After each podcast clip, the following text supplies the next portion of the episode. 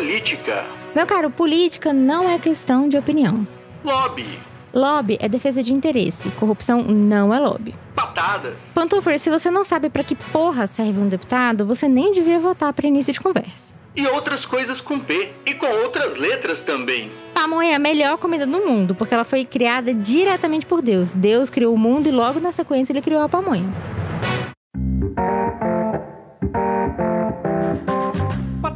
Pantufa, toda quinta no seu agregador de podcast. Esse podcast é um oferecimento da editora de livros Colenda.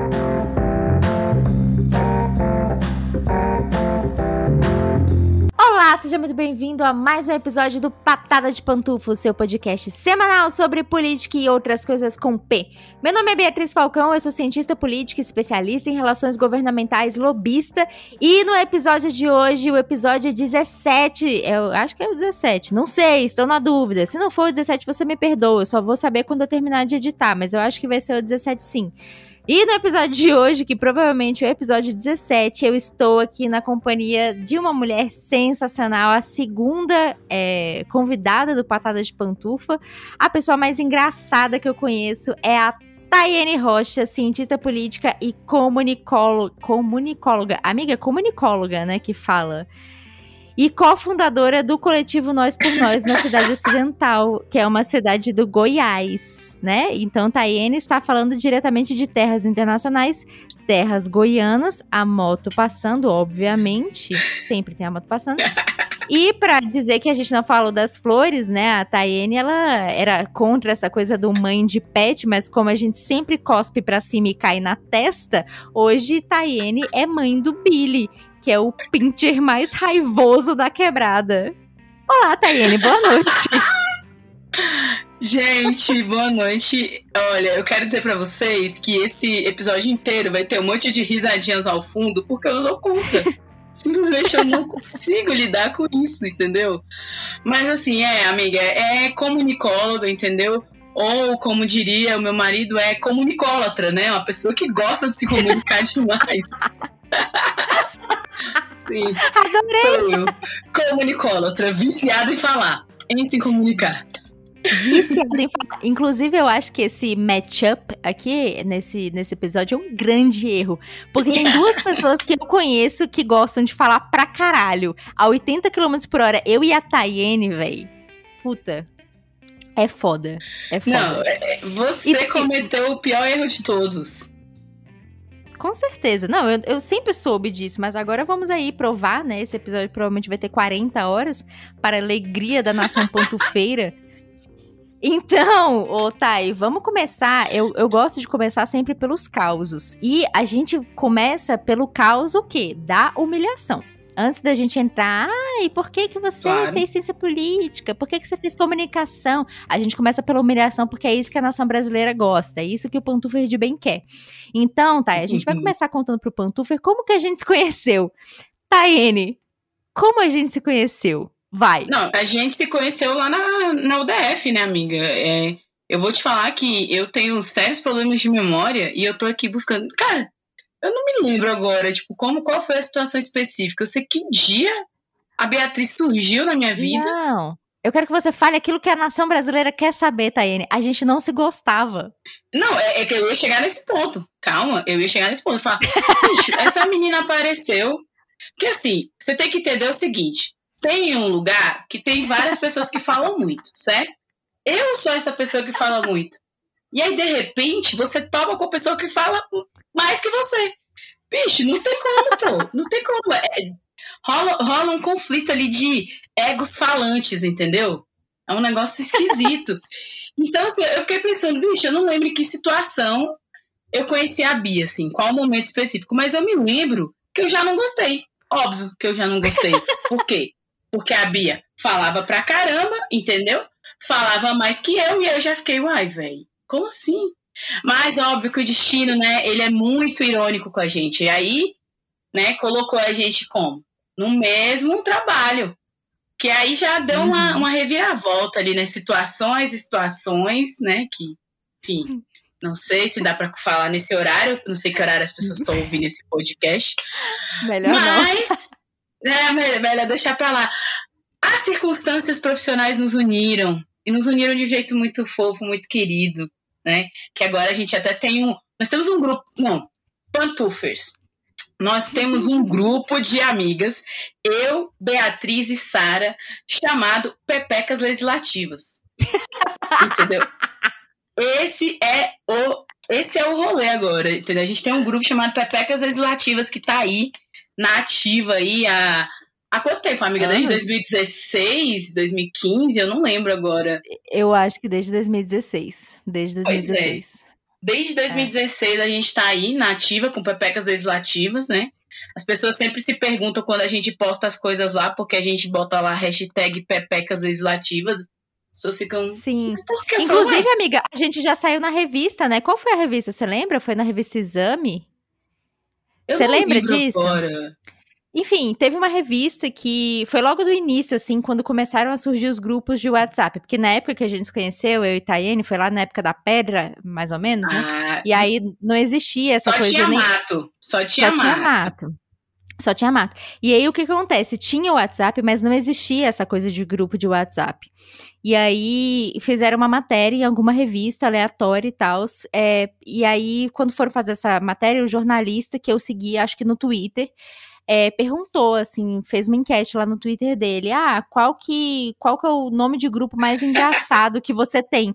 Aí eu comentei, falei, eu tenho um grupo chamado Pepecas Legislativas, onde eu e minhas duas amigas lobistas falamos sobre várias bosta, né? Tipo assim, várias bosta mesmo. Sim. E aí saiu na revista, cara. Saiu na revista real. Eu, eu não tenho mais essa. Faz muitos anos isso, eu não tenho mais Sim. essa revista. E eu acho que ele pelo menos não falou que a gente falava muitas bostas, né? Pelo menos isso, assim. Então já dá uma, uma aliviada, não, né? Legal. Não, ele, ele aliviou legal. Ele falou, hum. ah, não, não, não, grupo de. Muito de engraçado! Meninas... É, grupo de meninas que trabalham com o legislativo brasileiro, nanã, é, enfim, ele deu uma suavizada, achei legal. É, Mas... ficou parecendo até que a gente era séria, né? Tipo assim, nossa, não, esse nome não, aqui é amiga, pra... Não, um grupo chamado Pepecas Legislativas não parece que a gente é séria, não, velho. Não tem como, não. é verdade, Infelizmente, amiga, é verdade. infelizmente não tem como. Mas, enfim, vamos falar do que interessa agora. Vamos falar do que vamos. importa. Tá, e você está aqui hoje porque alguns pantúferes, eu ia falar, muita gente me pediu para falar sobre isso, mas eu tenho, eu não tenho tudo isso de seguidor, eu não tenho tudo isso de pantúfer na minha vida ainda, então eu não vou mentir não, acho que foram uns dois pantúferes, na verdade, dois ou três, que me pediram para eu fazer um, um episódio do Patada de Pantufa falando sobre comunicação e política. Aí eu Legal. disse a eles, né? Não é a questão, a questão da comunicação, para mim, é, é só a coisa de eu abrir a boca e falar desembestadamente. Mas não é uma coisa que eu sou formada, né? Eu sou formada só na ciência política mesmo. E. Uhum. E em moda, e quase em filosofia, e etc. Ah, e uma parte de coisa, né? Coisas aleatórias. É coisas aleatórias. Mas enfim, isso não vem ao caso. E aí eu prometi, né, para os pantufres que eu traria alguém qualificado, devidamente qualificado, para falar sobre comunicação e política e não poderia ser outra pessoa. Gente, a Tayene é a pessoa que eu mais admiro no campo da comunicação fit política, porque a bicha é foda, a bicha é cabulosa e a bicha consegue olhar por, um espectro que eu acho muito interessante. E é exatamente por isso que ela está aqui hoje. Então, meus caros, senta, pega cerveja, pega pinga, pega cachaça, pega o todinho, pega água com gás e escuta, porque isso aqui vai ser uma aula. Isso aqui vai ser uma aula grande, inclusive, porque aqui fala. Aqui fala. Bia, calma aí, galera. quero só avisar para vocês que a Bia colocou muitas expectativas. Calma, gente, não é tudo isso. A Bia tá exagerando, tá? É, é tudo. Calma. Mas é assim. Tudo é... mídia, né? É, tá, tá. É aquela coisa, né, galera? É, amigas, né? dando aquela massageada no ego da outra e tal, mas assim. É, tô muito é feliz. É meu, eu falo o que eu quiser, você só aceita é, o elogio e vai que deu, hein? Ah, fala aí, foda-se. Não, beleza. Mas assim, galera, é isso. É, eu gosto muito, né, de política e gosto muito de comunicação. Né, caí aí. Não vou dizer que foi tão de paraquedas, né? Porque na verdade eram coisas que eu já me interessava muito, né? Quando eu pensei em fazer uma faculdade, etc., tinha muito em mente ali fazer jornalismo, né? Mas quando eu terminei ali o ensino médio, né, eu falava tipo, ah, eu acho que vou fazer jornalismo. As pessoas diziam, me, me, me, motivava, me motivava muito, né? Tipo, não, pode ir lá, você vai passar fome sendo jornalista aqui. Tipo, não, jornalismo. Aí, isso aí é cientista furado. político não fome, não. Não, pois é, né? Aí, beleza. Eu, com medo de passar As fome, ideias. né? Falei, não, vou fazer jornalismo, não. Tá maluco, vou passar fome, não vai ter como, não. E aí fiquei naquela, né? Na dúvida ali muito grande. E comecei a pesquisar sobre cursos. E encontrei ali o curso de ciência política, que era uma coisa que eu falei, pô, esse curso aqui parece maneiro, assim, tem umas coisas ali que eu acho que combinam com o que eu já gosto, né? Mas assim, pô, 18 anos, sabe? Não sabia de nada. Não sabia de nada. Bia, ó, Uhum. vou te falar.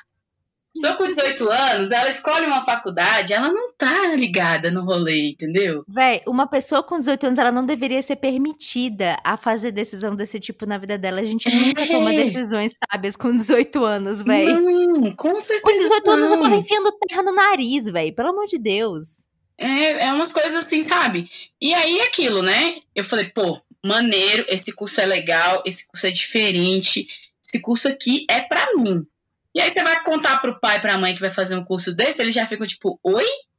Você vai estudar pra ser vereadora? Qual a sua intenção de fazer essa faculdade, sabe? Tipo, a galera não entende o que é que uma pessoa de 18 anos quer fazer ciência política. Meus pais não tinham nem noção disso, né? Mas Uhum. enfim, fui e tal, entrei, vários percalços, né? Você tava lá, né? você é minha, minha caloura, né? Mas você viveu alguns percalços ali junto comigo e tal. E tinha algumas áreas que eu me interessava mais do que as outras, assim, né? Algumas por conta da área em si, e outras por conta dos professores, né? Que vamos combinar. Não. Uhum. É. Então, pessoal, ó. Não vou, não vou citar nomes, porque senão a Bia pode tomar um processo aqui nesse podcast. Não Mas, tem enfim. dinheiro pra pagar processo, viu? Por Não, favor, sem processo. não. Sem processo. Mas é, a parte de comunicação era uma área que já me interessava muito. Assim, a gente teve uma matéria chamada Mídia Política que já dava aquele gostinho, assim, né? De várias coisas que, que a gente podia se aprofundar, né? Então, como eu tinha largado o jornalismo para trás porque eu achava que eu ia passar fome, mas depois eu descobri que eu passaria fome também como cientista política ou qualquer outra área ali, que enfim, quem nasceu para passar fome, né? Não tem muito. Não, brincando, gente. Mas assim, é, eu entendi que era um caminho que eu queria trilhar, assim. Então, quando eu terminei ciência política, já engatei em comunicação.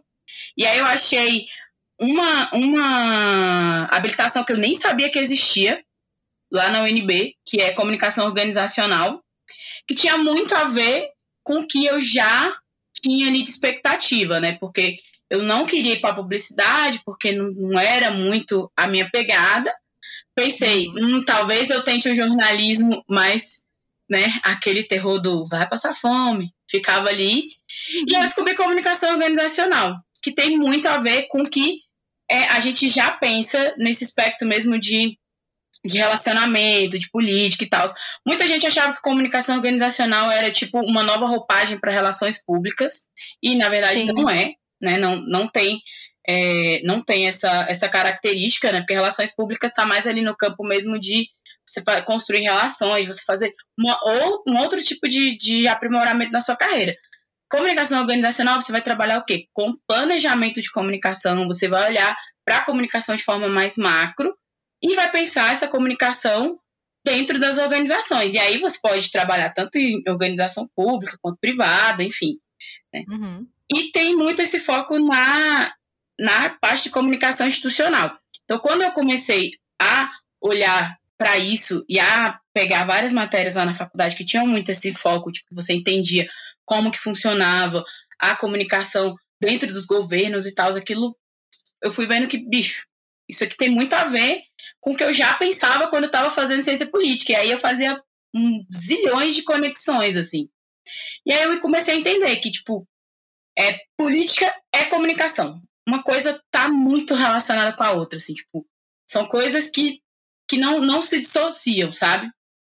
E que só tem como você trabalhar dentro da política se você entender minimamente a comunicação. E para quem está dentro da comunicação, principalmente hoje, né, você precisa ter ali um mínimo de, de feeling para as coisas que estão acontecendo na política também, porque querendo ou não, essas pautas elas meio que se atravessam, né? A gente está num, num momento, principalmente com essa questão da, dessa, desse boom das redes sociais e tal, está todo mundo conectado, todo mundo, todo mundo comenta sobre tudo, todo mundo sabe sobre tudo. Então, não tem mais nem como um comunicador tá alheio, né, às questões políticas. Então, assim, eu comecei a ver tudo isso com muito mais clareza, né? E comecei a pegar muito gosto por essas coisas, né? Tipo, eu entendia algumas coisas que funcionavam né, dentro da política, e aí é, é, é isso, a gente está sempre aprendendo. E eu, eu falo sempre, galera, tipo, ah, é cientista político e tal, mas, bicho, a gente só sabe, tipo, um pouquinho ali, a gente nem, nem tem noção da, do universo que a gente tem para explorar, saca? E aí fui pegando isso e fui entendendo que, por exemplo, eu gostava muito de fazer marketing político, eu gostava muito de trabalhar com comunicação política e campanha eleitoral. Eu acho que foi a primeira coisa assim que eu falei, bicho, eu, gosto, eu acho isso maneiro. Porque aquela coisa de você pegar e conseguir moldar algumas imagens, de você conseguir entender alguns aspectos, de você conseguir passar mensagens, aquilo era muito legal, sabe? Óbvio que é, a gente nem sempre consegue fazer esse trampo para pessoas, né, 100% legais e que a gente gostaria. Às vezes a gente trabalha com pessoas que não são tão legais. Mas, no geral, é um. É, é, é às vezes é puxado, galera. Vocês têm noção, não. Mas, é, assim. Cara, é que nem lobby, geral, né, amiga? É, nem sempre a gente, nem sempre a gente tá defendendo o que a gente acredita, não, galera, entendeu? É, Mas no geral é muito interessante, sabe? É muito interessante, assim, porque às vezes você tem.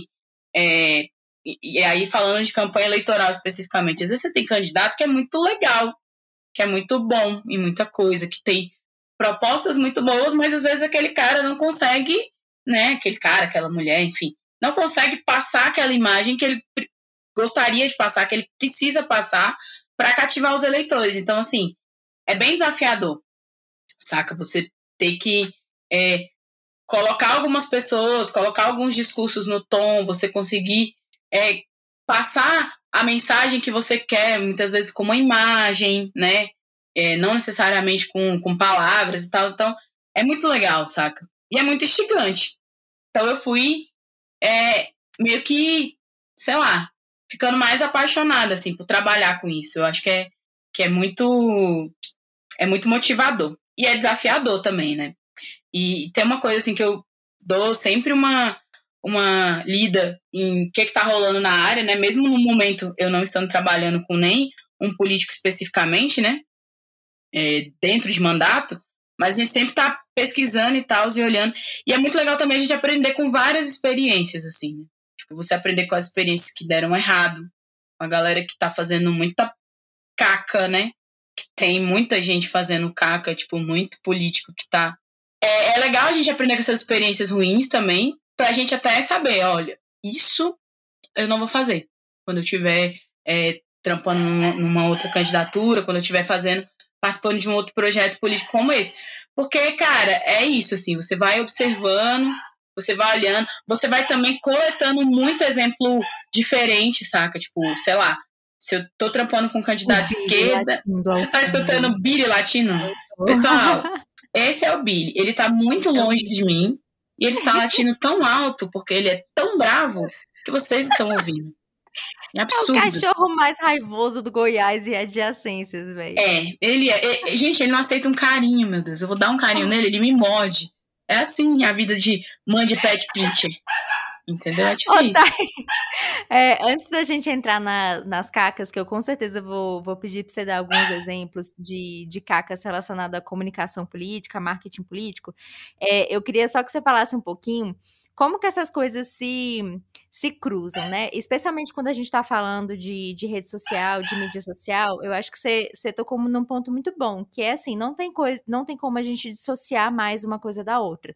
Ou seja, não tem como mais uma, uma autoridade, até mesmo um órgão público estar fora das redes sociais, né?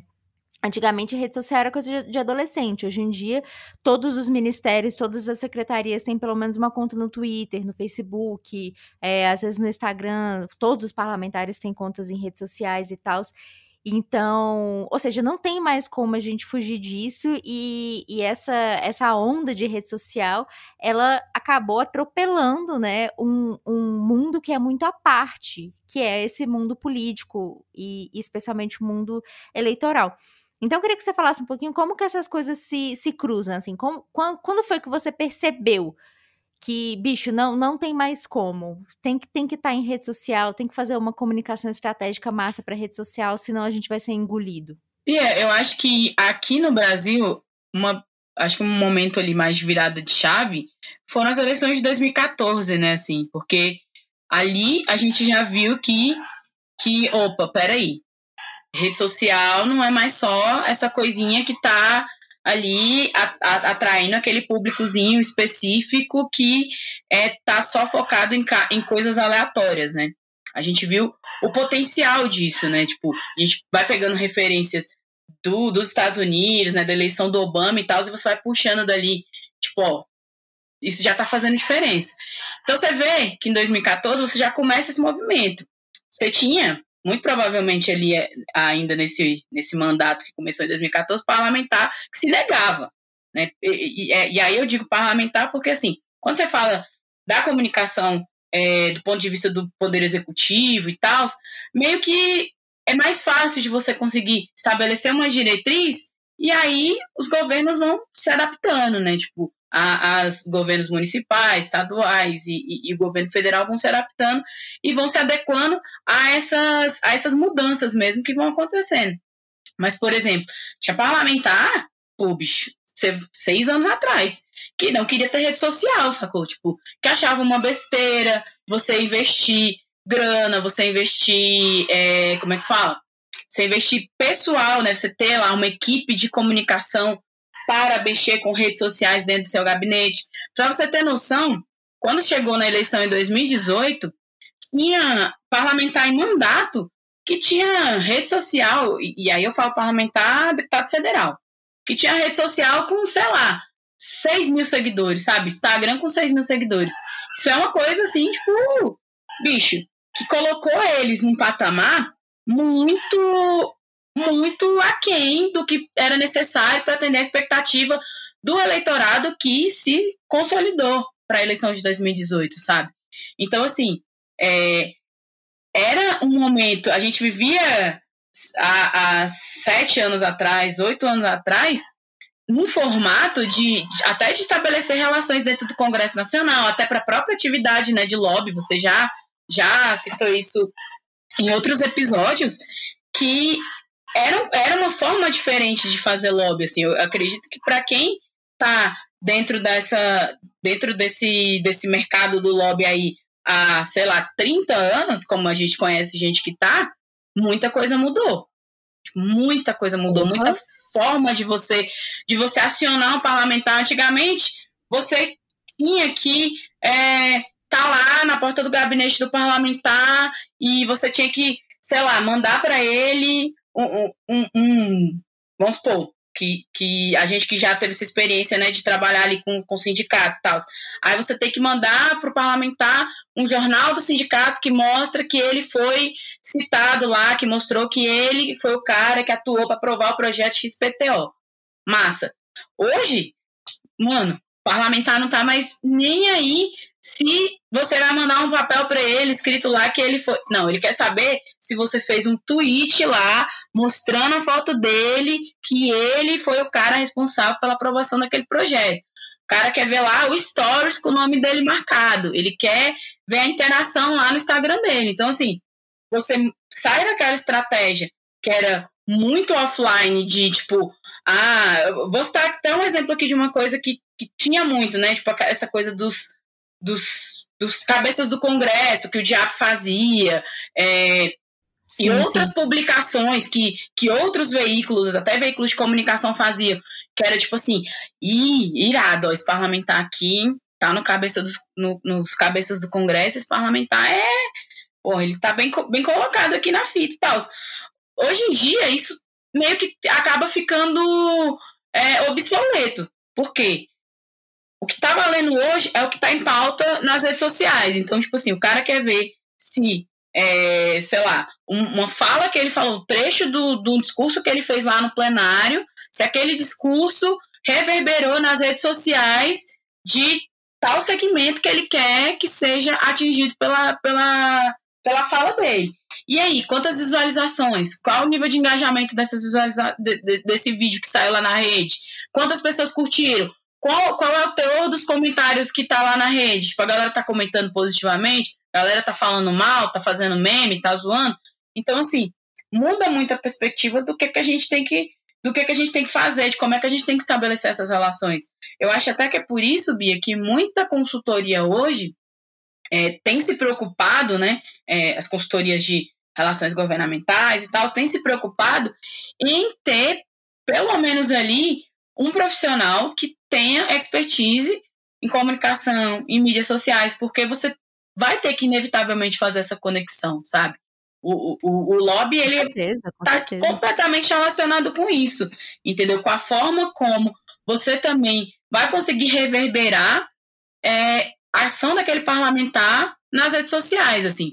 Você vê que é, tem, como a gente agora tem algumas limitações, né, dada a, a, legislação eleitoral e tal, essa questão de doações, tananã, para os caras hoje, talvez seja até mais importante que você tenha, vamos supor, uma organização X que tem um relacionamento muito bom com parlamentares no Congresso, que aquela organização tenha uma estratégia bem formulada para fazer com que reverbere os, as ações dos parlamentares no Congresso para a base, lá nos estados deles, do que o cara, do que, do que essa organização ali se mobilizar para doar um valor tipo simbólico para a campanha deles, entendeu? Para ajudar na campanha.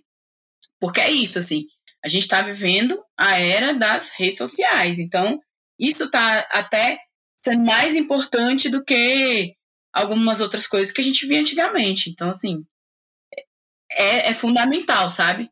É fundamental, Sim. tem que estar, tá, tem que estar, tá, tem que ter canal institucional, sacou? Tipo, tem que ter canal institucional para quem está no executivo, tem que ter canal pessoal para quem está dentro do executivo também, porque assim, uma coisa que a gente vê muito às vezes é os canais institucionais se confundindo com os canais políticos, né?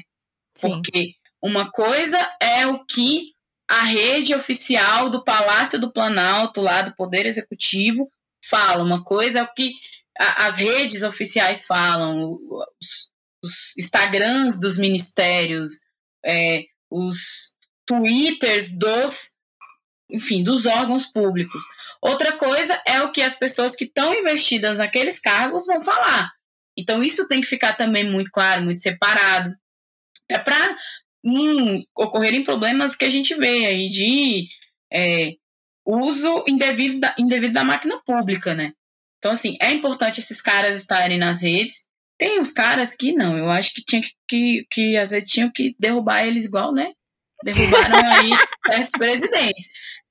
os perfis pessoais, mas assim, né? Como, por né, uma série de circunstâncias, Sim. eu sou daquele bonde das pessoas que mesmo não concordando com você, continuarem lutando pelo seu direito de falar, ok. okay Tem os seus canais, mas use os seus canais pessoais para fazer é, críticas, para fazer falas N do que você precisa repercutir, saca? É, é, essa questão das redes sociais, né, Daí acabou, acabou ficando muito confuso, na real. Porque, por exemplo, antes rede social era uma coisa assim que você tinha para postar suas fotos, foto do seu prato de comida, foto do seu cachorro, foto do, do Billy, né, no caso. E, e agora o Twitter, por exemplo, virou diário oficial. Sacou? Sim. Tipo, eu já cansei de pegar informação no, em Twitter de autoridade antes de sair em diário oficial acho ótimo, assim. Pessoalmente, fico feliz porque eu consigo montar uma estratégia mais cedo, mas pelo ponto de vista da, do interesse público, porra, isso é meio complicado, porque aquilo dali não é um canal oficial. Existe um canal oficial para essa comunicação ser feita. É, e aí, enfim, é meio, é meio complexo isso, na real, né? Porque você, enfim, você tem uma série de, de, de, comunicações que são distantes uma das outras, né? Às vezes sai, por exemplo, uma informação no Twitter e aí vaza e a mídia, por exemplo, publica aquilo, né, como se fosse uma informação oficial, afinal de contas veio de um canal oficial de uma autoridade, e aí de repente vem uma, uma nota oficial, né, do órgão ou sai no diário oficial desmentindo ou dizendo rigorosamente o oposto. Então, isso, isso causa também uma instabilidade é, dentro da comunicação também, que eu acho um pouco grave, né? Porque, e aí, a gente vai acreditar em quem no final das contas, né? Se o Twitter e o Diário Oficial da União não se conversam, o que, que a gente vai ler no final das contas? Sim, sim, não, é, é isso, é, é muito problemático, exatamente porque essas coisas estão muito confusas, né? Nesse período específico assim que a gente está vivendo. E é como se é, as, as autoridades elas criam os fatos e os contrafatos, assim, é uma coisa muito louca. E isso acho que confunde não só a população no geral, né, que está recebendo aquela informação ali meio que de qualquer jeito, como confunde também todo mundo que está dentro do processo, assim, confunde até as próprias assessorias, enfim. Esses dias, inclusive, é, você falou dessa coisa de é, informações oficiais saírem por canais não oficiais antes de saírem nos canais oficiais, e eu lembrei de um negócio muito engraçado, né, que a gente tá nesse, né, nessa, nesse processo todo aí, da pandemia, tanana, vacina, não vacina, vacina é da China, é, é chip, é jacaré, enfim. E aí, é, a Secretaria de Comunicação, né, é, que é vinculada à presidência da República e tal, fez, construiu ali uma campanha, né, pró-vacinação e tal, ok, fez o papel institucional, né, guardadas as minhas críticas à forma, ao teor da campanha, enfim, as coisas que eles fazem, mas fizeram. E aí, o Fábio Faria, né, que é o secretário, eu não sei se ele pode ser chamado de ministro? Não sei, nem, a gente nem entende mais como é que tá o organograma oficial aí do governo, mas enfim. O Fábio Faria. O Fábio Faria é ministro. Pois pronto. O Fábio Faria publicou no Twitter dele o vídeo oficial da campanha institucional antes de sair nas redes oficiais da, da secretaria, antes de sair nas redes oficiais do governo. Eu fiquei tipo, ai, o cara furou a própria estratégia de comunicação, porque assim, uma coisa é você, depois que o vídeo é lançado, que a campanha tá no ar, pipipi, popopô, aí você, né, reverbera nas suas redes, nas, nos canais oficiais de outros órgãos que seja. Mas o bicho furou a estratégia de comunicação dele mesmo, sabe? É um negócio que você fica assim, mas qual o sentido, sabe? Isso sem contar em várias outras coisas, assim, falando desse governo especificamente, tem várias outras coisas que são muito problemáticas, assim, questões estéticas, de comunicação, você pega e você esvazia a importância da comunicação e você vai fazendo as coisas meio de qualquer jeito. Então, assim, você entra nas páginas dos órgãos, as coisas estão feitas muito nas coxas, sabe? A gente brinca que você entra nos grupos de comunicação, de publicitários e tal, a galera tá fazendo várias zoeiras com relação a, a aos as artes que são feitas para os canais oficiais dos órgãos. Pô, você pega os avatares dos órgãos assim, você fala, puxa, a galera fez esse bagulho no pente, né? Coisa horrorosa. Você pega comunicado oficial do Ministério da Saúde em Comic Sans. Galera, Gente, eu recebi gente, esses dias, eu quase tive um troço, tá? Gente, do com, céu. gente, Comic Sans é a chacota. Gente, eu usava, sabe quando é que eu usava Comic Sans nas, nas coisas, assim? Quando eu tinha. Quando eu tinha dois anos. Não, quando eu tinha uns, uns 15 anos, que eu tinha acabado de ganhar meu primeiro computador, aí a gente faz aquelas montagens para fazer aqueles fotologs, aquelas coisas que nem existem, nem existe mais aquilo. Aí a gente usava Comic Sans porque parecia que era a letra mais bonitinha das letras que estavam disponíveis de graça lá nos, nos Word da vida. Gente, não se usa Comic Sans pra nada. Desculpa, quem gosta de Comic Sans. Não se usa. Então, não, assim. Pra nada, bem. é um negócio que eu vou te falar, né? É, ó, Billy. Ai, meu Deus. Gente, desculpa aí, o Billy tá, tá feroz. Oi, Billy. Billy, tá feroz. por favor, Billy. Mas, enfim, é, é, um negócio assim que é muito problemático, entendeu? Porque você vai esvaziando esses canais oficiais. Essa coisa de sai ali extraoficial na rede social do ministro, do presidente, do secretário, não sei quem, uma informação X antes daquela informação sair no diário oficial. Aí que, é que você acha que a, que a, população, no geral, sociedade, tipo, que não tá aqui nessa vibe de ficar acompanhando a política igual a gente acompanha, vai ver primeiro? Ah, deixa eu ali conferir no diário oficial, galera, se é isso mesmo. Não, a galera vai ver o quê? Vai ver o que vai sair na rede social, vai ver o que a imprensa vai repercutir. Então, isso causa problemas muito graves pra gente, assim, nesse, no sentido de, de comunicar as ações do governo, sabe? Então, eu acho que a gente está tendo um, um. tá vivendo um período muito complexo, assim, quando a gente fala de transparência, que também tem uhum. a ver com comunicação, porque, tipo, é o papel de quem está ali envolvido no processo deixar aquilo o mais claro possível. E aí, o que é deixar mais claro possível? Você vai ter os dados no portal da transparência daquelas coisas ali, mas você também vai estabelecer uma comunicação muito clara, muito simples dentro dos canais oficiais do governo, Sim. dentro dos sites dos ministérios, dentro das redes sociais, para que as pessoas tenham clareza daquilo que está acontecendo. Elas tenham, saibam aonde que elas vão acessar para encontrar aquela informação. Se as informações ficam desencontradas, todo mundo fica muito confuso, todo mundo fica perdido, não sabe aonde que ele tem que procurar o quê, o que que de fato está acontecendo, entendeu? Então, assim, é, é uma problemática muito grande. Isso a gente está dando exemplo de governo federal, mas isso é isso é muito comum nas outras instâncias, assim, nas outras esferas do, dos governos, sabe? Tipo, você Sim. pega. Cara, é, eu falo por, por, por, experiência, assim, aqui onde eu moro, eu moro na cidade ocidental, galera, no entorno do Distrito Federal, nesta região, esse cinturão em torno do DF, né? Que é Goiás, tá? Só para vocês saberem que o DF também é do Goiás, entendeu? Só invadiram esse quadrado aí e disseram que era de vocês, mas é nosso também. É, só um minuto de protesto aqui, tá, Bia? Rapidinho. Fica à mas... vontade, amor, você tá em casa. mas assim, você vai para prefeituras, N prefeituras pelo Brasil afora, você não tem comunicação governamental, sacou? Tipo, a gente veio ter é, comunicação governamental bem estruturada e, e de fato ali que minimamente informa o que está acontecendo de quatro anos para cá, sacou? Então, assim, é muito problemático, sabe? Porque você pega. É, é, é, é muito desproporcional as coisas, porque você pega vários lugares onde você tem ali uma comunicação mínima estruturada. Você vai em São Paulo, no Rio de Janeiro, os caras têm é, é um outro patamar, apesar de, de padecerem de várias dificuldades semelhantes às de municípios pequenos. Mas você chega nesses outros lugares, a população é perdida, amiga. Perdida, assim. Tipo, você não tem informações mínimas. Por exemplo, uhum.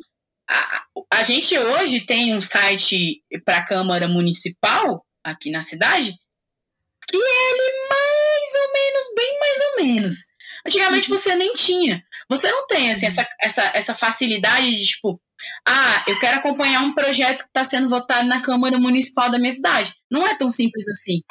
É muito difícil, entendeu? Porque é isso, você não vai achar os canais adequados, você não tem uma, um, um Facebook oficial da Câmara de Vereadores da cidade ocidental que vai te pautar. Não tem, não existe isso. E eu sei que, por é, exemplo, quando existe foi atualizado pela última vez em 1930, né? Então, assim, Sim. assim, também não adianta nada. É isso, sabe? E, e, e, é muito problemático, porque, assim, nos municípios, a gente ainda, ainda, padece desse problema também, que os próprios legisladores ali, os vereadores e tal, eles não estão muito preocupados com isso, assim. É, isso foi uma crítica muito grande que a gente fez nesse, nesse período de campanha esse ano. Que era o quê? Você tem ali os vereadores, né?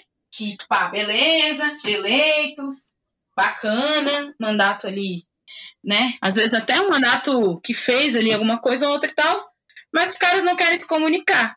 Você entra na página lá no Instagram, no Facebook do cara, tipo, não tem nada do mandato dele, sabe? Tem um monte de foto dele viajando com a família, de, de, sei lá, numa festa ou fazendo qualquer coisa aleatória, menos uma comunicação do mandato.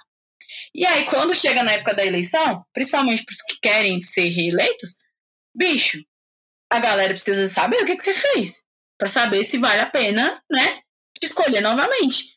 E aí começa aquela corrida desenfreada para beleza, vamos tentar recuperar quatro anos de mandato que a gente não se comunicou três meses aqui de pré-campanha barra campanha. É uma loucura. É um negócio feio, Bia. É um negócio feio, porque assim, fica aquele, aquela enxurrada de informação em cima do, do, dos eleitores que ninguém dá conta, sacou? Tipo, nem você dá conta de comunicar a parada do jeito legal, do jeito, sabe, atrativo, nem o eleitor dá conta de absorver aquilo, porque você imagina, tipo, sei lá, 300 candidatos te mandando coisas por N canais, sabe? É, é um volume muito grande, assim. Então, não valorizar a comunicação e o papel fundamental que ela tem, seja em qual instância que você está atuando, é uma grande pataquada, entendeu? É uma grande burrice. Porque é isso, assim.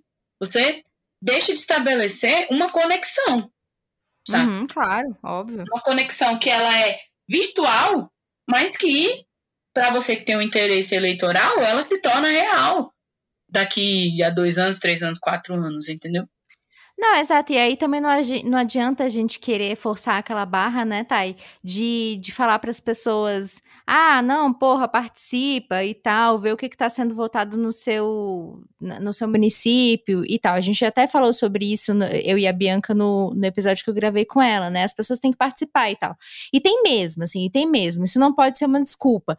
Mas realmente, a gente precisa reconhecer, assim, é, a gente que trabalha mais diretamente com isso, a gente vê, a gente, a gente sente essa dificuldade na pele. Eu estava até contando esses dias lá no Twitter, não sei se você chegou a ver. Eu estava querendo uma informação, velho, uma informação simples, amiga, era protocolar, assim, sobre um projeto de lei, acho que de, não sei se era Rondônia, não sei, era algum estado ali para o norte, enfim, acho que era, acho que era Rondônia. E aí eu liguei para a Câmara Municipal, para a Câmara Estadual, para saber simplesmente se o projeto ia ao plenário ou não. Que eu vi que ele tinha sido aprovado numa comissão e tal, e no site tinha informação de que ele tinha sido aprovado, mas não tinha é, a informação do próximo passo. Ou seja, se iria para sanção, se iria para plenário, que, o que, que ia acontecer com a bosta do projeto. Velho, isso é regimental, isso é simples. Cara, Thay, eu liguei acho que mais seis vezes. E toda hora alguém me transferia para alguém. Chegou num ponto que eu, eu, eu, cheguei a falar com a faxineira do local. Juro pra você, eu cheguei a falar com a faxineira, porque assim, não tinha quem me atendesse ali. E aí eu, e aí eu consegui falar com o chefe de gabinete do autor do projeto de, de lei e perguntei para ele, cara, eu só preciso saber se o projeto vai ao plenário ou se ele vai direto à sanção. É só isso, porque aqui no site eu não, não consigo achar informação e não consigo achar informação também se ele é terminativo, se, enfim, não tem essa informação, essa informação não existe. Aí o cara, assim, ele fala, ele ficou meio meio estado de choque, assim, sabe? Como se fosse um avestruz falando com ele pelo telefone. Do tipo, não, mas como assim terminativo? Aí eu, moço, assim. eu só preciso saber se vai ao plenário, se vai à sanção, é só isso. Ele, não, mas você diz sanção o quê? Assim, eu, véi, sabe? O, o, cara não conseguia concluir, o cara não conseguia, ele não achava o projeto no sistema. Eu falava para ele mil vezes o número do projeto, ele não conseguia achar no sistema. Aí ele, não, não, de cabeça eu devo lembrar, de cabeça eu devo. Sabe? Velho, uma loucura. Parecia conversa de maluco, assim. Eu conversando com esse bicho no telefone, parecia conversa de doido. Sabe? Quando duas pessoas estão muito bêbadas e elas começam a falar nada com nada, parecia nós dois tendo aquela conversa no telefone. Então, assim. E, e aí, esse é um prejuízo também, porque, primeiro, como que a pessoa não sabe? Como que a pessoa que trabalha no gabinete não sabe? qual é o próximo passo de um projeto de lei, sendo que ela trabalha no gabinete de, da pessoa que apresentou o projeto de lei. Sa sabe assim? Ou seja, a pessoa não está nem sabendo o que, que, o que está sendo discutido, a pessoa que trabalha no gabinete não sabe o que está sendo discutido, não sabia do que, que se tratava o projeto, não sabia como que tramitava o projeto. E aí, como que a população vai saber? Como que a gente vai vai, vai comunicar isso para a população, entende? Aí eu fiz esse esquema, Sim. entrei nas redes sociais e tal, pesquisei, procurei. E aí tinha só a informação de quando o projeto foi, foi apresentado, dizendo, ah, fulano de tal apresentou um projeto falando disso, disso, daquilo. Mas depois disso, morreu, sabe? Não tinha mais nenhuma comunicação sobre isso. Então, então ainda tem isso, né? A comunicação ela precisa ter início, meio e fim.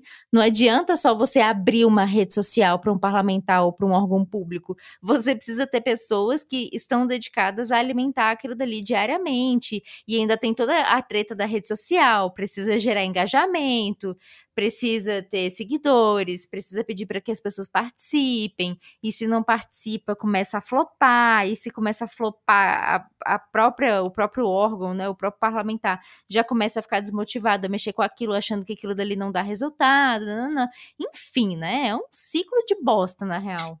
Sim, e sem contar que ele tem que fazer uma puta gestão de crise, da, de qualquer coisa que acontecer, sabe? É, e é, eu acho que até é, é meio que.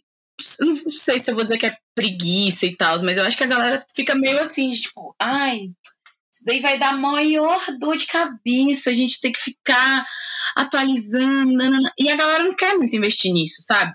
Porque é isso, assim, tipo, é, é, é, um ciclo. Se você é, transmite aquelas informações ali com clareza, com precisão, você deixa muito acessível, as pessoas, né?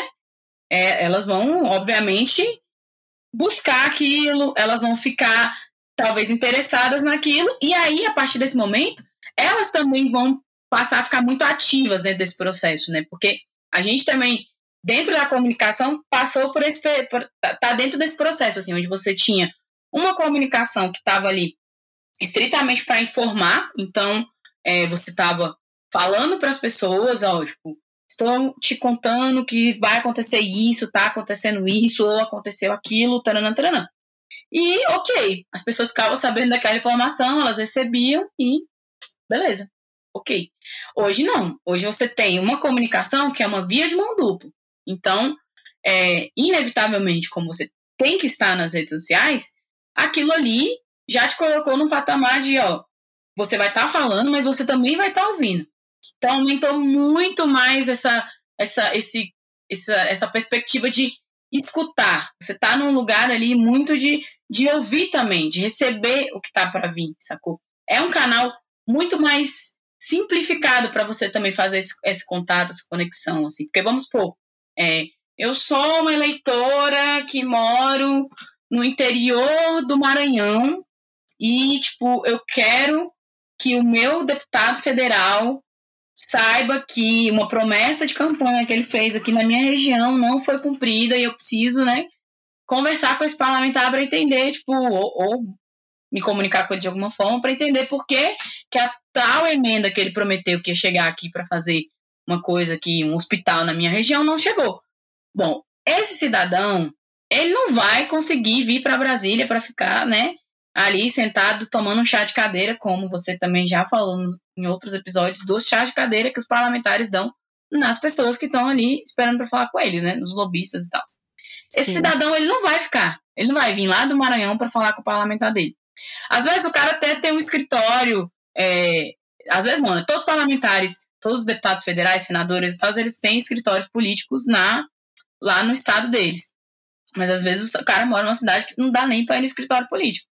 Mas se ele tem um Facebook, um Instagram, né, um Twitter e tal, e ele ali o, o parlamentar dele tem uma rede social dessa, ele vai lá, né, publica uma parada na rede dele, ou responde um comentário na rede do parlamentar, ou manda uma mensagem direta para ele por algum desses canais, ele consegue estabelecer um contato mínimo? Sim, um contato mínimo, mínimo, mínimo.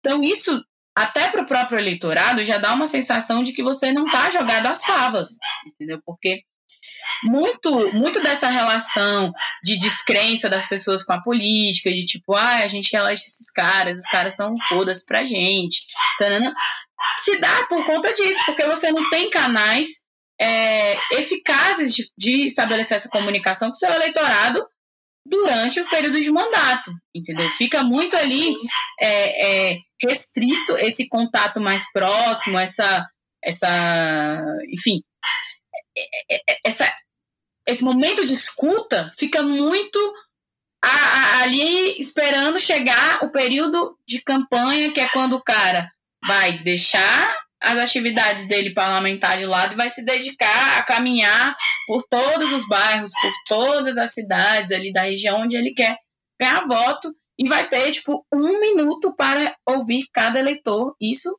eu tô jogando, né, alto, porque Alto, é. a maioria dos candidatos, eles não conseguem nem parar desse tanto para ouvir as pessoas. Então, assim, é, é prejudicial também para o cara enquanto, enquanto político, sacou? Porque se você Sim. mantém ali um, um diálogo constante, se você mantém aqueles canais né, de conversação com seu eleitorado abertos e, e- e sempre ativos, né? Mano, você constrói um caminho muito mais fácil, né? Você já, já tira um pouco das pedras ali das, das problemáticas do meio para você chegar lá daqui quatro anos e o cara te receber minimamente bem, sacou? Não virar para você e achar que você é um babaca que, tipo, sumiu durante quatro anos e agora voltou para pedir voto, sacou? Gente, mas eu fechei a porta e o Billy tá arranhando. Tá ouvindo aí? Eu tô ouvindo isso é o cachorro. Isso é o cachorro. Caralho, velho, parecia um, é lá, um tiranossauro. Eu ia perguntar, pai, que merda tá acontecendo aí? É, o Billy! Bicho, eu vou ter que abrir a porta pra ele parar de fazer isso. Calma aí. Gente. Beleza.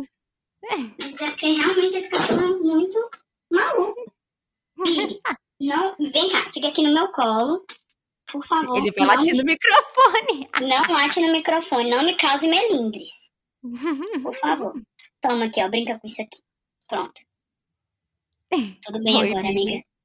É, ele tá aqui agora, ele só queria mesmo me deixar envergonhada na frente dos convidados do Patada de Pampu. Ai, ô amiga, mas aí Hum. aproveitando a presença do Billy e falando também sobre essa questão eleitoral, é, eu acho que um caso bem, bem emblemático que a gente que a gente presenciou nos últimos anos foi a eleição de 2018. E por que, que eu digo isso? Porque a gente achava que a televisão ainda teria o mesmo peso é, para a decisão do eleitor que ela tinha no passado, né? Então, só Sim. contextualizando, né? é, os parlamentares, os parlamentares, não, desculpa, os candidatos, eles tinham, tinham, não, tem ainda, né? Isso não mudou, enfim. Eles têm uma quantidade de tempos, de minuto, de, de direito, né? Desses minutos na televisão, Uhum. conforme é, a proporcionalidade partidária e afins. E aí. É, Tamanho da bancada na Câmara, esse rolê todo. Exatamente. E aí o que que ac- acontece? Na eleição passada, a pessoa com maior tempo de televisão era o Geraldo Alckmin. Ele tinha, se eu não me engano, não sei se você lembra, acho que era 12, 14 minutos. Sim. Era um troço, assim, bem desproporcional em relação aos outros candidatos, que tinham, tipo, um minuto, dois minutos, três segundos. Não, é, ele tinha um tempo muito grande, aí atrás eu acho que vinha o Haddad, e Isso. lá na rabeirinha estava, né, o atual presidente. Sim, que ele tinha acho que menos de um minuto, assim, ele tinha uma coisa Sim. de segundos, uma coisa bem, bem ridícula. E aí, bom, vi- vimos o que vimos. Geraldo Alckmin no frigir dos ovos teve acho que 1% dos votos, se tanto, e o Bolsonaro tá aí, né, presidentão, Sim. bem belo. E, e aí o que eu ia te, te, te instigar nesse sentido é exatamente isso, assim. Você acha que isso é um movimento que realmente veio para ficar ou isso foi uma coisa de ocasião e a gente vai vai vai conseguir, sei lá, recuperar de alguma maneira a importância da televisão no, no processo eleitoral? Porque evidentemente, assim, eu não acho que tenha ficado obsoleto, não é isso que eu quero dizer. Mas, especialmente o rádio, acho que o rádio ainda tem uma importância muito grande no processo eleitoral. Mas definitivamente não é mais a importância que tinha antes, né? Bia, é, eu acho que todos os canais que a gente tem de comunicação, eles são muito importantes e eles têm o seu eles têm o seu lugar ao sol, assim, né? Eu também tenho muitos colegas de, de, de faculdade, né, de profissão, que tinha muito esse discurso de que, ah, não, gente, acabou a TV, acabou, acabou a rádio, acabou tudo, agora tudo é a internet, só a internet que importa. E só a minha opinião também que importa. Mas não, sim, a gente tem que devagar, devagar aí, porque o negócio não é tão, não é tão simples assim. Primeiro que a gente tem um país que tipo, é continental. Então, a gente tem que partir desse princípio. Né? País gigantesco, milhares de pessoas aí espalhadas por regiões que a gente desconhece até, que a gente não faz nem ideia. Então tem gente de todo tipo, tem gente em todo lugar, tem gente que tem acesso à internet legal, de qualidade, massa, bacana, tem gente que não tem. Tem lugares no país onde é, você investir, por exemplo, em comunicação na, nas rádios locais e tal, é a melhor estratégia para quem quer se consolidar. Tem outros lugares que o legal mesmo é você apostar na televisão e tal. E é óbvio que eu acho que esses meios todos, eles vão caminhando não em concorrência, sabe? Mas eles vão se complementando e você tem a internet que ela faz meio que um, um, um caminho ali mais transversal, sacou? Vai passando por tudo isso. Né? Você citou o exemplo da, da eleição do Bolsonaro, que é um, um exemplo é, na perspectiva analítica positivo, mas da perspectiva de nossas vidas é um exemplo muito ruim, mas nossas vidas está um lixo, meu Deus. Socorro. Socorro, isso é uma mensagem, isso é uma mensagem subliminal. Alguém me salva desse país. Alguém me salva desse governo. Não, Por brincadeira. favor, ET, se vocês querem invadir a Terra, a hora é essa. ETs, podem vir, eu abro a porta para vocês. Mas assim, é, a gente tem esse exemplo que é um exemplo né, importante, digamos assim, mas a gente também tem um exemplo muito legal, muito positivo, que é a questão do Boulos ter o segundo turno, né, em São Paulo. Porque, assim, a, a é, o cenário era muito semelhante, né? Você pega ali São Paulo, São Paulo é gigantesco, né? É um lugar onde você tem ali muita. É, tipo, onde a presença da televisão ainda é muito forte também, mas que você viu que esse movimento nas redes sociais fez toda a diferença. Assim. Você tinha candidatos com mais tempo de TV que o Boulos, com mais grana, muito mais grana que o Boulos, que estava dentro do páreo, e que não chegou no segundo turno. Então, assim, eu acho que é um movimento que veio para ficar, mas uma coisa não exclui a outra. Né? O lance é que na internet é, é bem mais democrático, né? No sentido de que você consegue que todo mundo tenha o mesmo espaço. Mas aí, quando todo mundo tem o mesmo espaço, né, quando aquele espaço ali é de geral, aquele espaço também não é de ninguém. Então, o que é que vai se sobressair quando você tem uma disputa nesse, né, sob essa perspectiva? É quem vai conseguir ali produzir conteúdos mais legais, mais engajados, vai conseguir construir narrativas que estejam conectadas com o que está ali rolando no momento, tipo, ah, o, o, candidato que consegue fazer ali um, uma conexão legal, de repente com um meme que está viralizando, e aí ele surfa naquela onda, e às vezes ele nem estava aparecendo na minha rede, porque o algoritmo não jogava ele na minha rede, e aí porque ele fez aquele conteúdo que tem a ver com o conteúdo que eu curto, ele começa a aparecer. Então, assim, você tem muito mais é, possibilidade de estratégias quando você está num cenário desse dentro da internet do que você teria tendo que esperar algum dia o seu partido crescer suficientemente para você conseguir ter um tempo de TV expressivo. Mas, assim, não tá morta a TV, sacou? Tipo, eu acho que, é, inclusive, essa coisa de, de tempo de TV e debate eleitoral ainda é uma coisa muito importante. Eu sou partidária daquela, daquele rolê de que tinha que obrigar mesmo as emissoras a fazer debate, sacou? Tipo, ah, vai fazer, Sim. tipo, se quiser. Não, mano, tinha que ser obrigado. As emissoras são concessões públicas. Tipo, a Globo, a Record, a SBT, a Band, eles estão ali usando aqui, ó, as ondas, né, sonoras, o bagulho é público, sacou? Eles estão ali porque existe uma permissão do Estado para eles estarem ali. Então, é, mesmo com todo esse, esse, esse, desvirtuamento, essa palavra existe? Desvirtuamento da comunicação Sim, por conta. Mas o, o Patada de é, um, é um grande pioneiro em inventar palavras aleatórias, então não Inventa palavras, né? Pois se não é. existe desvirtuamento, agora vai existir. Porque é isso. com esse desvirtuamento aí da comunicação por esses grandes grupos de, de, de né, Rede Globo, né, essas famílias aí que dominam a comunicação mercadológica no Brasil, a gente não tem grandes emissoras potentes, a gente não tem uma comunicação que poderia ser muito mais democrática, né, nas vias, porque essa galera tá dominando o rolê. Então, já que eles estão dominando o rolê, que pelo menos, né, algumas coisas sejam ali obrigatórias na parada. Então eu acho que tinha que ser sim obrigatório ter debate, porque é um momento em que, pô, vamos lá, a Globo tá em, sei lá, 99% das residências brasileiras. Isso não é pouca coisa, sacou? Sim. Tipo, a- o negócio é muito forte, é muito grande. Então, se você faz um debate na Globo para seja para a prefeitura de São Paulo, para governador, para presidente, você inevitavelmente vai entrar na casa ali de 99% da população. Da população que às vezes não tem internet para ver o vídeo legal que o candidato fez, da população que às vezes não vai parar para tipo é, ler um panfleto, ler um, um trem que deixaram na porta dele, entendeu? Então, assim, é prejudicial quando não tem o debate, entende? Não vou dizer para você, tipo, ah, se, se, o- se o Bolsonaro tivesse ido para os debates, ele não teria ganhado a eleição. Eu não posso te afirmar isso. Mas você consegue explorar características ali dos candidatos que uma propaganda eleitoral esconde, sacou? Você consegue ver se o, se o candidato de fato está preparado quando você está ali no tete a tete, porque não tem. Não dá para editar, não dá para você decorar um roteiro, sacou? Então, assim, é Sim. muito importante, sabe, isso. Porque senão você fica meio que, que dando um tiro no escuro, sacou? Não dá pra você contar só, tipo, ah, não, mas o cara tá fazendo aqui uma puta campanha na internet. Cara, essa campanha vai levar ele muito longe.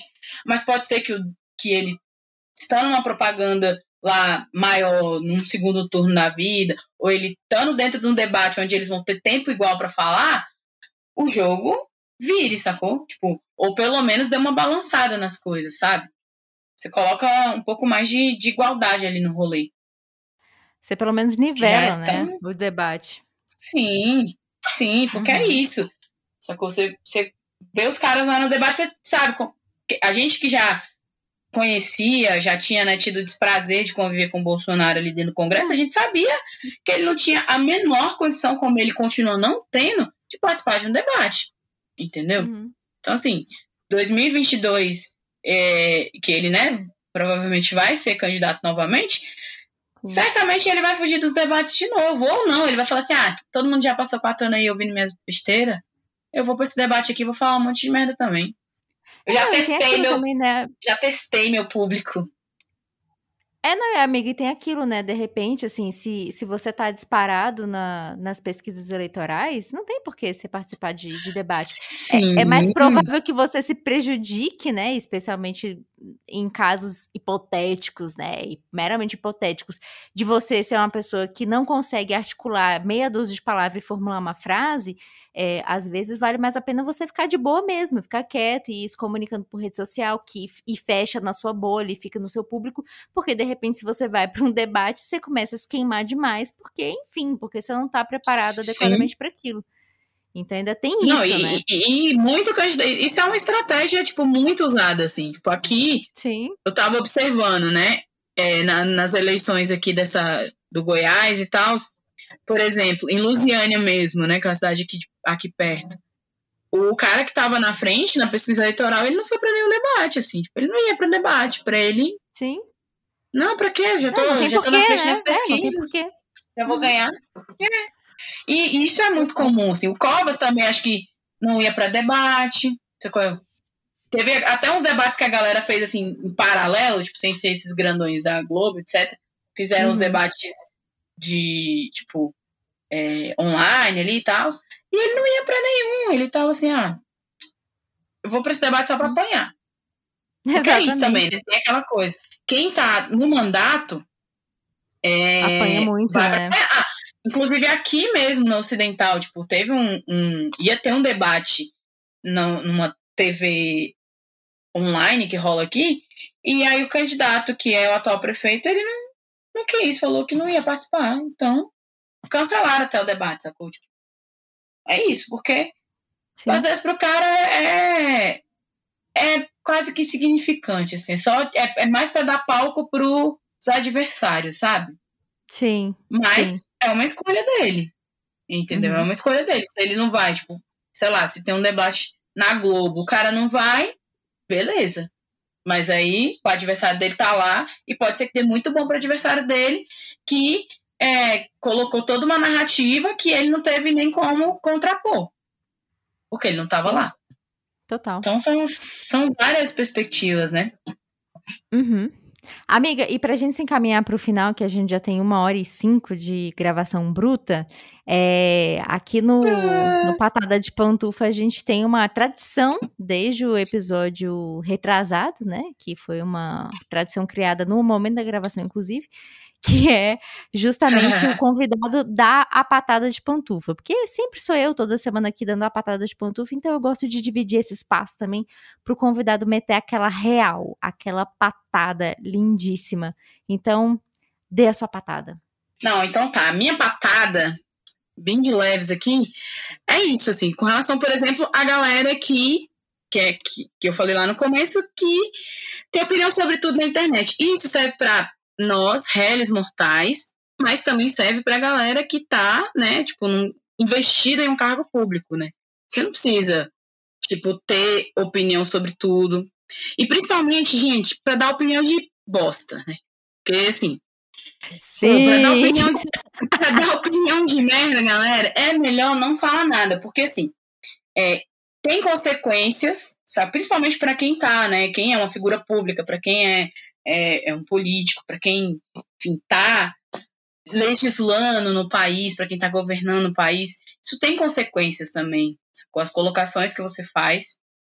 É, eu acho que a gente está num, num, momento de tipo, todo mundo fala tudo, fala um monte de bosta, tipo, ah, é, Golden Shower. Galera, vamos, vamos ter decoro. Eu acho que é que, que assim, se eu pudesse dar um, uma, uma dica, uma patada para quem está na internet, para quem é político, que está na internet, que está se inserindo na internet, que quer ser político, tipo, parece que ali é um campo sem lei, é uma terra sem dono, onde você pode fazer e falar tudo que você quiser, mas não é bem assim, sacou? Eu acho que tem que ter o mínimo ali de, de decoro, de coerência ali, com, principalmente se você está ocupando um cargo, né, com o cargo que você ocupa.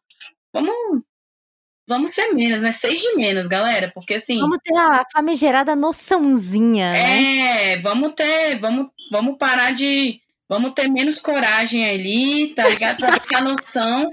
Porque tem uma galera que tem muita coragem, porque noção falta. Então, menos é coragem e mais noção, sabe? Porque, uhum. porque é isso, assim, tipo, senão avacalha todo o nosso processo. Eu acho que hoje a gente tá é, dentro de uma grande avacalhação das nossas instituições, da nossa política, sacou? E isso é muito ruim, afasta as pessoas, sacou? Tipo, afasta, afasta quem quer fazer uma política legal, afasta quem quer escolher pessoas legais para representar, porque a galera olha e só vê um mar de bosta, entendeu? E hum. não quer mergulhar, entendeu? Então, é isso. Seja menos. Arrasou, arrasou, tá aí. Arrasou demais. Bom, como já tem uma hora e onze, eu naturalmente vou, vou pedir licença para os pantufers e vou ter que encerrar esse episódio, senão vai ficar longo demais. Como teve live das lambidas, inclusive na semana passada, não tem nem tanta lambida assim para dar essa semana, então eu vou deixar acumular e vou, vou deixar para o próximo episódio, que vai ser o episódio que você ouviu na semana passada, que é o episódio 16, porque eu estou gravando o episódio 17, mas entre, entre esse episódio tem mais um. Então, não sei se deu pra entender, ficou confuso, né? Mas enfim, você vai ouvir esse episódio depois. Então, enfim, as lambidas vão estar no outro episódio e depois na semana seguinte de novo. E você escuta se você quiser também. Enfim, Thay, queria te agradecer pela sua presença, pela sua disponibilidade, por esse papo maravilhoso. Eu espero, espero não, tenho certeza que os pantúferes aproveitaram muito é, essas informações, essa aula sobre comunicação, sobre política que você deu para gente. Muitíssimo obrigada. É, vou te chamar mais vezes, não tenha dúvida. E, e, é isso. Você quer dar a sua, a sua, sua fala final? Ah, Bia, se quiser ter um episódio gigantão, é nós. Chama nós que estamos aí. Com certeza. eu, eu que agradeço, amiga. Obrigada pela, pelo convite, pela oportunidade de falar para um caralho. É sempre bom falar para um caralho com você. Falar para caralho é ótimo, né? Muito. Então tá bom, gente. Tô encerrando por aqui. Um beijo. Até semana que vem. Tá pronto. Não, peraí. Tá pronto porra nenhuma. Pronto, agora tá bom. então vamos lá. Vou fazer a introdução e, e aí eu te apresento, beleza? Tá, pode ficar eu ao fundo assim, rindo toda hora, compulsivamente, como se eu estivesse ouvindo o podcast. Pode. Fica à vontade, amiga. Você tá em casa, você tá em casa. Deixa eu achar aqui o seu. A gente falou tanta bosta aqui no WhatsApp, eu preciso achar agora o seu mini currículo. Ah, é verdade. Ah, achei, achei, achei. achei. Tá, então vamos lá, vou começar.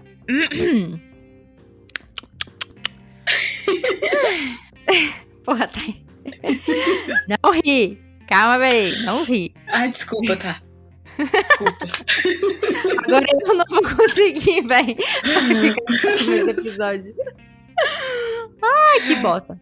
Vamos, Ai, sério. tá. Aqui é Eu, seriedade. eu, é, tô séria, séria, séria. Muito. Não, esse aqui é um podcast muito sério. Vamos lá. Vamos lá. Ô, Getúlio, para quieto.